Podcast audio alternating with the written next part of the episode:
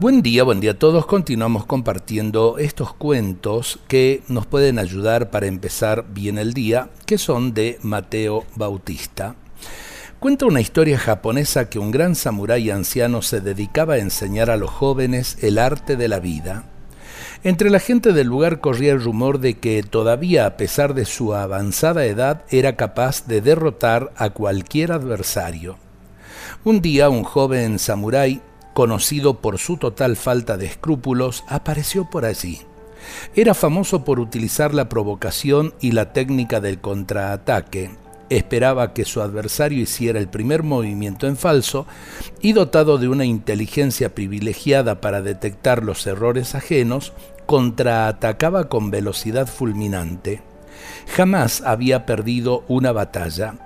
El joven guerrero pensó, la reputación de el viejo samurái es grande, lo desafiaré y al vencerlo me cubriré de gloria y aumentará mi fama. Todos los discípulos del viejo maestro se manifestaron en contra de aceptar el duelo, pero el veterano experto del arte de la vida lo aceptó. Juntos se dirigieron a la plaza de la ciudad y allí el viejo samurái se sentó en el suelo, expresando visiblemente que no iba a luchar. Entonces el joven samurái comenzó a provocarlo. Tuvo la osadía de arrojarle algunas piedras, lo escupió en la cara y además le gritó todos los insultos conocidos y por conocer, ofendiendo incluso a sus ancestros. Durante horas hizo todo para provocarlo, pero el viejo permaneció impasible. Al final de la tarde, sintiéndose ya cansado y humillado, el impetuoso guerrero se retiró. Desilusionados por el hecho de que el maestro arrostrara tantos insultos y provocaciones, los alumnos le cuestionaron, ¿Cómo pudiste, maestro, soportar tanta indignidad aún sabiendo que podías perder la lucha? ¿Por qué no usaste tu espada en vez de mostrarte cobarde delante de nosotros?